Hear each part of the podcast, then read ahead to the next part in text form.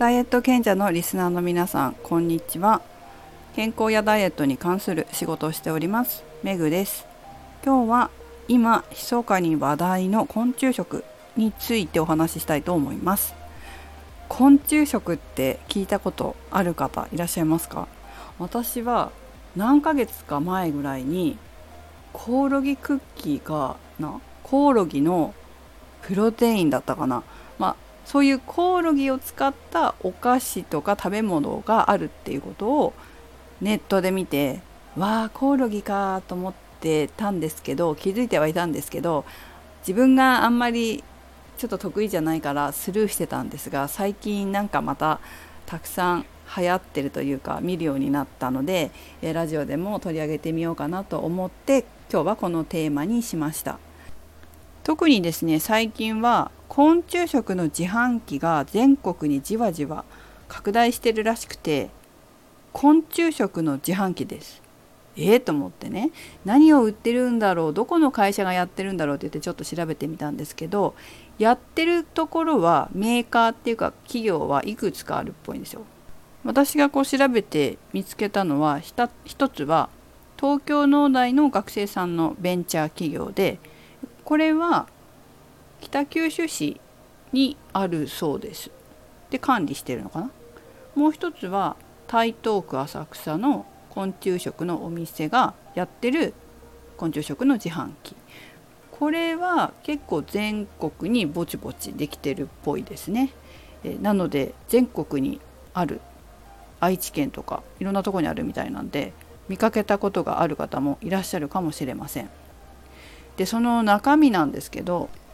コオロギタガメタランチュライモムシサソリカブトムシだそうです。すごいですね。バッタやコオロギは素揚げし塩を振ってパッケージに詰める。ポテトチップスと同じだそうです。召し上がったことがある方いらっしゃいますでしょうか？と言っても私は子供の頃食べてました。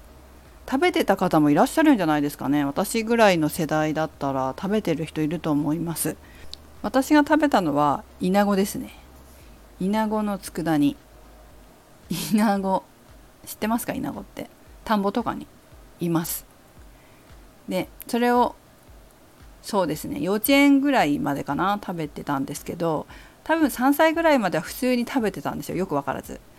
で6歳とかそうやってちょっと意識がはっきりしてくる頃にこれ虫じゃんっていうのが分かり始めて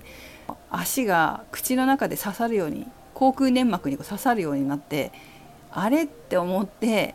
やめた記憶があります。そんな方いらっしゃらないですか？いると思うんだよね。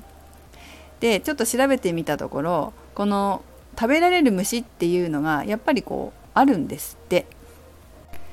えっ、ー、と1991年に発表された食用及び薬用昆虫に関する調査によると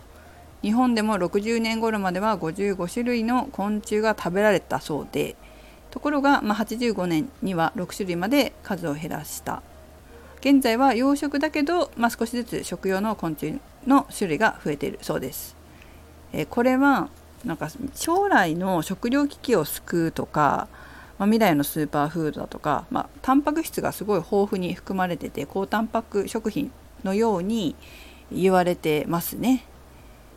あそうですね。戦時中とかそれこそうちの祖父母の頃まあ、昭和5年生まれですから、まあ、そういった時代にはこういう虫からタンパク質を摂取していたのかもしれません。ちょっと聞いてないんですけどそこまでは。でもあの田んぼから取ってきたイナゴは佃煮にしたものを食べてました。何も変わらないんですよね。特にこの昆虫食と何も変わらないのを食べてたっていうこう私自身ですが皆様はいかがでしょうか？この昆虫食は私最初目にしたのは半年ぐらい前かな。無印良品がコオロギクッキーかなんかを作ったって書いてあってでその他にもプロテインに入ってたりとかコオロギパウダーがね、まあ、タンパク質が高いからなのかな？使ってるとか、まあ、そういったことは見てたんですけどそのイナゴの記憶もあるのでちょっとまあ、イナゴとコオロギなんか似てるじゃないですか。ちょっと詳しく昆虫のことわからないんで似てるって言っていいのかわからないですけどまあそんな感じなんだろうなって思ったらなんか知ってることだしわざわざ話題にしなくてもいいかと思っていたんですけど、まあ、今の方や都会にお住まいの方はあんまり食べたことないかもしれないなと思って今日はこのテーマにしてみました。いかがでしょうか？まあ高タンパクということでダイエットとかにはおすすめなのかもしれませんよ。もし召し上がった方いらっしゃったら是非コメントをいただければと思います。はいそれではメグでした。